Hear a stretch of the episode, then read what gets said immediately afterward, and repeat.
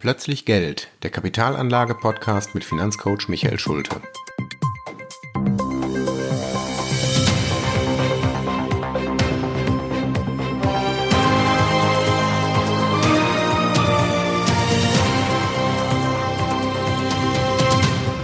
Folge 17 Offene Immobilienfonds. Hallo, ich freue mich, dass Sie wieder dabei sind bei einer neuen Folge meines Podcasts.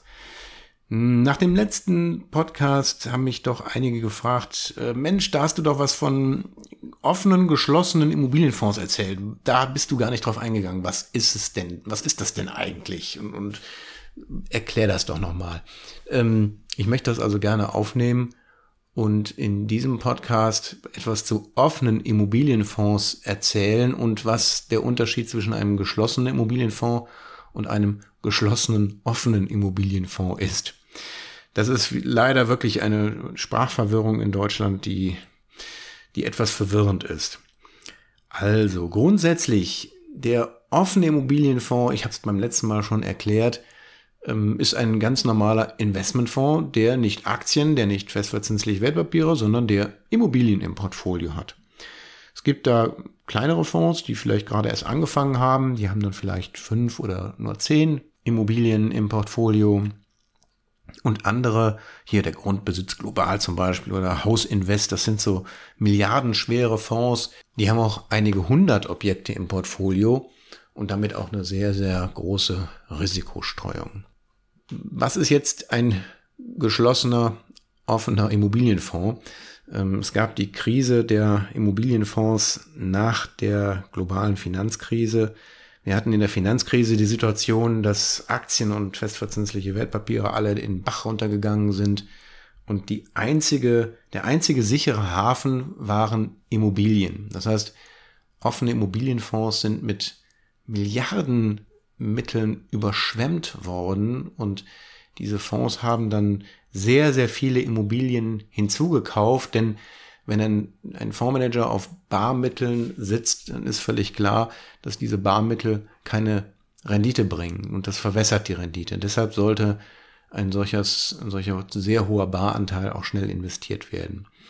So, jetzt hatten also die Fonds alle ein riesiges, aufgeblasenes Portfolio an Immobilien und als dann die äh, Finanzkrise sich dem Ende näherte und abzusehen war, dass dieser Kursverfall an den Märkten ins Gegenteil umschwenkte, nämlich in eine rasante Hosse, äh, die ja bekanntlich mehrere Jahre andauerte. Da gab es jedes Jahr zweistellige Wertsteigerungen bei Aktien. Das war eine tolle Zeit. Ja, da wollten die Leute natürlich wieder dabei sein. Also was haben sie gemacht? Sie haben ihr Geld aus den offenen Immobilienfonds wieder abgezogen. Und es gab sogar einzelne Fondsmanager, die dreistellige Millionenbeträge in offenen Immobilienfonds geparkt hatten und diese nun auf einmal wieder zurückhaben wollten. Was macht der Fondsmanager eines offenen Immobilienfonds, wenn er eine Order auf den Tisch kriegt? Ich hätte mal gerne 100 Millionen von euch. Es bleibt ihm nichts anderes übrig, als einige seiner Immobilien zu verkaufen und zwar sofort. Das geht nur leider nicht. Ich kann also nicht wie bei einem Aktienfonds an der Börse mal eben eine Order für 100 Millionen platzieren. Um Immobilien zu verkaufen, brauche ich lange Zeit. Das ist der Grund, warum offene Immobilienfonds auch immer sagen können, Mensch, wir haben jetzt so viele Orders bekommen, wir müssen jetzt erstmal ein paar Millionen locker machen, also ein paar Immobilien verkaufen und das kann zwei Jahre dauern. Also liebe Kunden, bitte habt noch zwei Jahre Geduld, dann zahlen wir euch aus. Genau das ist passiert bei diesen Fonds, die mit diesen riesigen Auszahlwünschen konfrontiert wurden. Sie mussten den Anleger sagen, also Freunde, habt etwas Geduld. Das stand natürlich sofort am nächsten Tag in der Zeitung. Immobilienfonds in der Klemme und können nicht mehr auszahlen und sind illiquide. Und das hat dann einen echten Lawineneffekt ausgelöst, denn alle Anleger, auch diejenigen, die gar nicht an ihr Geld wollten, haben plötzlich gedacht, huch, ich komme nicht mehr an mein Geld. Dann will ich es doch heute haben. Wenn sowas passiert, dann ist das vergleichbar mit einem großen Saal, in dem hunderte von Menschen drin sind. Solange dieser Saal ganz normal evakuiert wird und einer nach dem anderen rausgeht, ist es kein Problem. Aber wenn alle gleichzeitig durch die kleine Tür wollen, dann gibt es einen Riesenstau. Das ist also auch bei den Immobilienfonds passiert, nachdem sie also erst nur für zwei Jahre schließen wollten, wurden sie mit diesen ganzen Auszahlungen konfrontiert und haben gesagt, Leute, dann bleibt uns nichts anderes übrig, als unser gesamtes Portfolio zu verkaufen. Also alle Immobilien müssen verkauft werden, denn alle Kunden wollen ihr Geld zurückhaben. Wir müssen den Fonds auflösen. Und das ist etwas, was selbstverständlich nicht innerhalb von zwei Jahren funktioniert. Denn man muss sich vorstellen, Immobilien, die vielleicht noch relativ jung sind, die gibt es noch Gewährleistungsansprüche, da laufen vielleicht sogar noch Finanzierungen. Und erst wenn diese ganzen Ansprüche abgegolten sind, kann eine solche Immobilie schlussendlich verkauft werden. Deshalb haben die Fonds gesagt, okay, liebe Freunde, wir zahlen euch aus, aber wir müssen den Fonds tatsächlich zumachen. Wir nehmen kein neues Geld mehr an und wir verkaufen unsere gesamten Bestände. Und wie lange das dauert, wissen wir auch nicht. Das ist der, die Situation bei den geschlossenen, offenen Immobilienfonds, von denen es immer noch einige gibt, die also immer noch in der Abwicklung äh, sind. Ich habe einige Kunden, da sind vielleicht noch irgendwelche Restbestände, manchmal wirklich nur noch ein paar Euro im Depot. Und diese paar Euro können nicht ausgezahlt, nicht aufgelöst werden, bis nicht äh, der Fonds tatsächlich bis zum letzten Euro abgewickelt ist.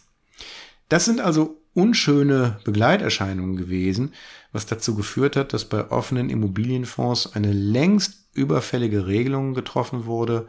Sie dürfen nämlich heute nicht mehr als Liquiditätsreserve missbraucht werden, das muss man wirklich so sagen. Jeder, der Betriebswirtschaft studiert hat, kennt die goldene Finanzierungsregel, die da lautet, dass man kurzfristige Projekte kurzfristig finanzieren muss und langfristige Projekte langfristig.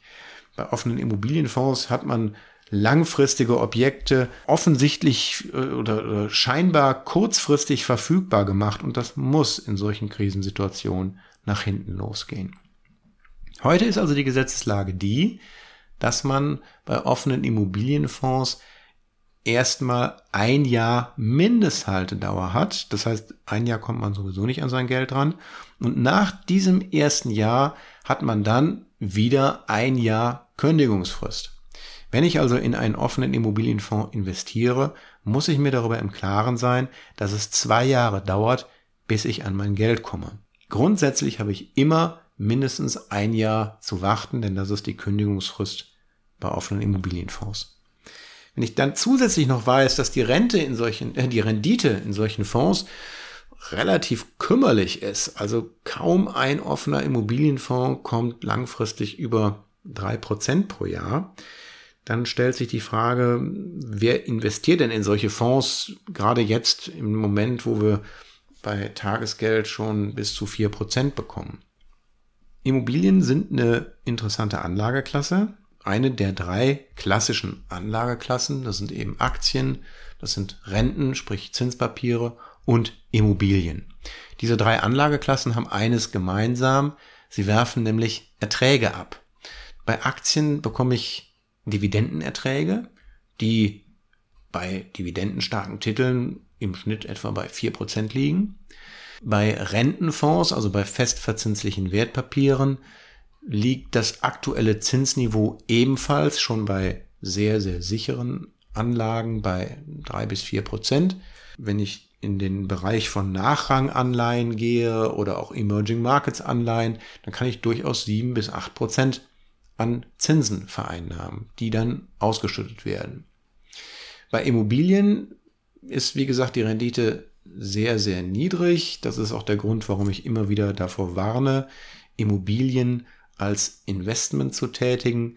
Als Fonds funktioniert es immerhin noch, dass ich das Klumpenrisiko eliminieren kann, aber die Rendite kann ich über einen Immobilienfonds leider nicht erhöhen, nur das Risiko wird kleiner. Aber wie gesagt, mehr als drei Prozent Rendite ist bei einem offenen Immobilienfonds nicht drin. Aber der große Vorteil ist, dass diese Rendite sehr, sehr, sehr konstant ist.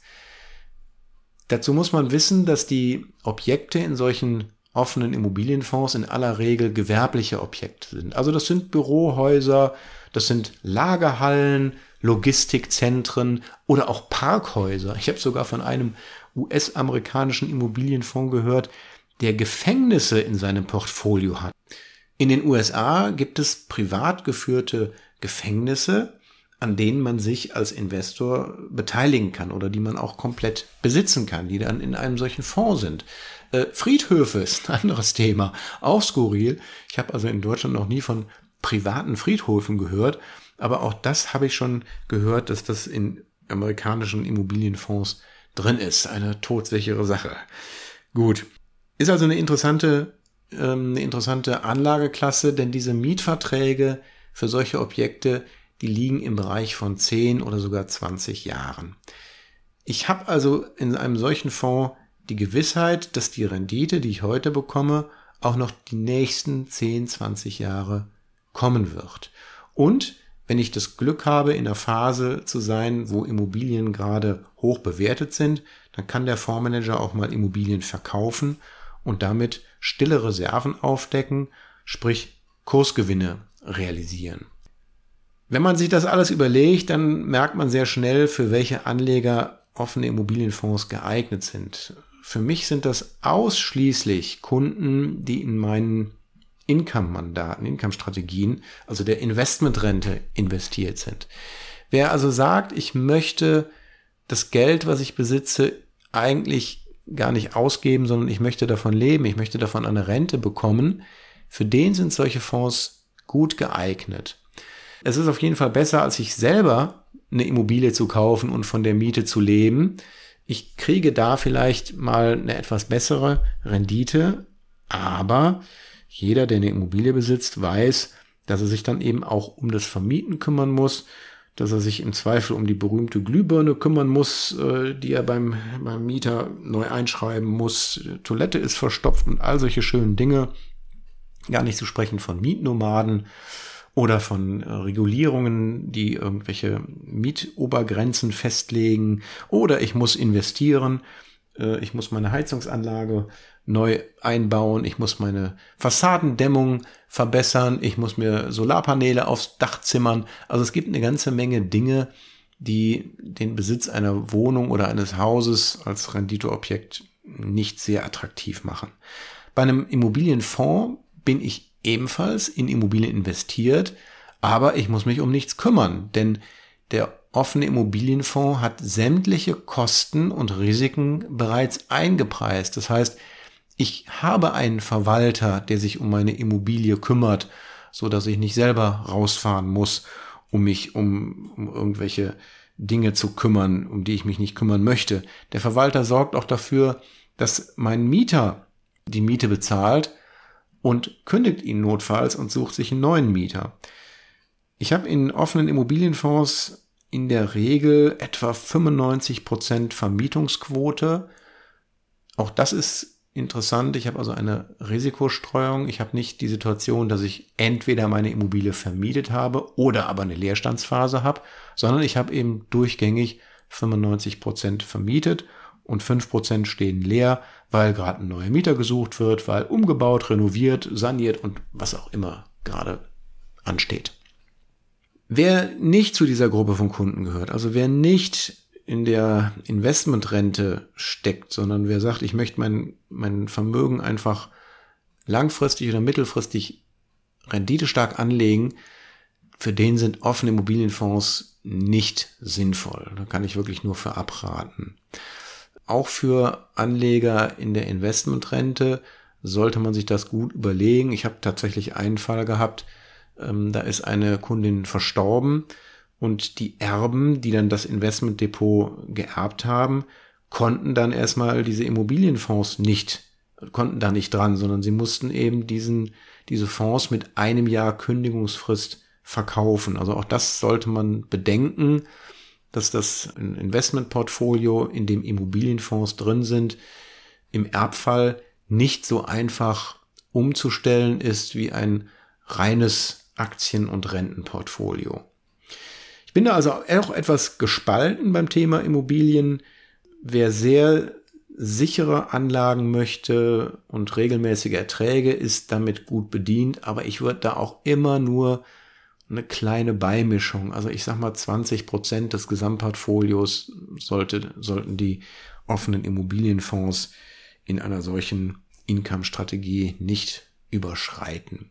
Wenn Sie noch Fragen haben zum Thema Immobilienfonds oder auch zum Thema Immobilien als Kapitalanlage, sprechen Sie mich wie immer gerne an. Ich stehe da Rede und Antwort. Ich habe da auch ein schönes Merkblatt zugeschrieben, weil das ein häufiges Thema ist.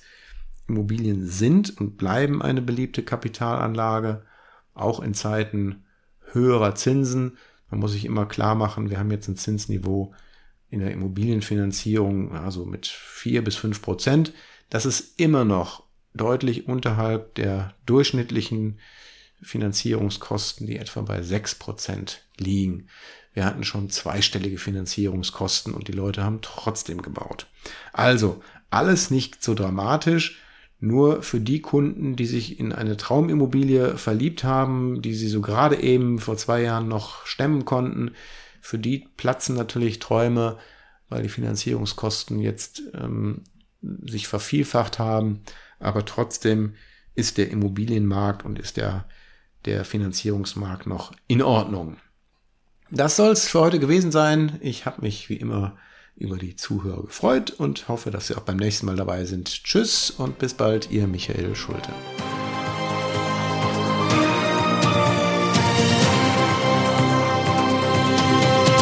Das war Plötzlich Geld, der Kapitalanlage-Podcast mit Finanzcoach Michael Schulte. Für weitere Folgen abonnieren Sie unseren Podcast und schauen Sie auf meiner Website vorbei